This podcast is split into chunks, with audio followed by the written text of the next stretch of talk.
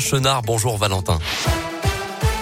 Bonjour Mickaël, bonjour à tous. À la une de l'actualité, trois jeunes individus proches des Dalton comparaissaient pour participation à des rodéos motorisés hier soir. Âgés de 19 et 20 ans, ils vivent tous près de Lyon et ont contesté leur appartenance au groupe.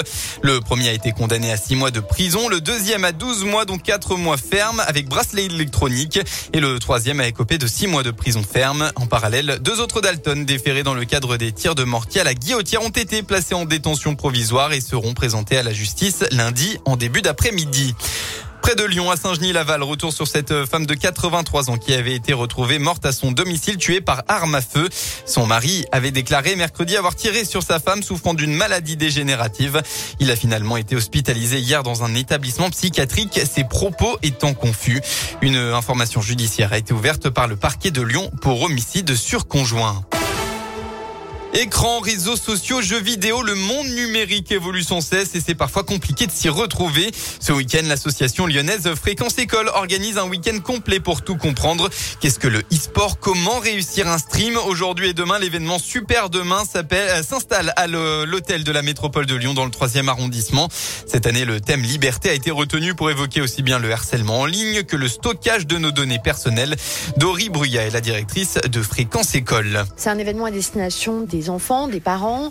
On aura des conférences, les grandes rencontres, des ateliers, une exposition, puis une deuxième exposition et ce qu'on appelle des mini-expériences. C'est des rendez-vous qui durent 45 minutes avec des professionnels, des spécialistes qui vont permettre aussi bien de découvrir ce qu'est le speedrun que de revenir sur, par exemple, la question de l'exposition du corps, de l'estime de soi et le genre dans les médias. Donc des trucs très très différents qui sont pas pensés pour être des moments pénibles où on vous fait la morale et la leçon. Il y a même des jeux sur la découverte de Twitch. Comment est-ce que finalement on peut découvrir ces mondes numériques de manière euh, extrêmement ludique et surtout familiale?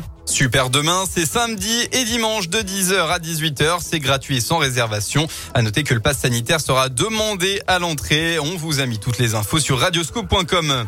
On passe au sport en basket. Tout d'abord, quel finish pour l'Asvel en Euroleague hier soir? Lyon-Villeurbanne se déplaçait à Monaco pour le compte de la 12e journée.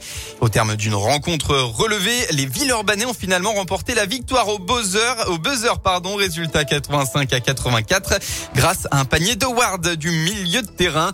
Une victoire qui leur permet de se placer huitième du classement d'Euroleague. En foot de la Ligue 1, match nul hier entre Lens et Angers, deux buts partout pour l'ouverture de la 15e journée. Aujourd'hui, deux rencontres, Lille-Nantes à 17h et Nice-Metz à 21h. La météo dans le Rhône, actuellement les éclaircies dominent, hein. il faut en profiter parce que ça va se dégrader au fil de l'après-midi. La perturbation qui arrive de l'ouest va amener nuages et averses, de la pluie qui devrait même se transformer en neige dans la soirée. Côté Mercure, il fera entre 4 et 7 degrés.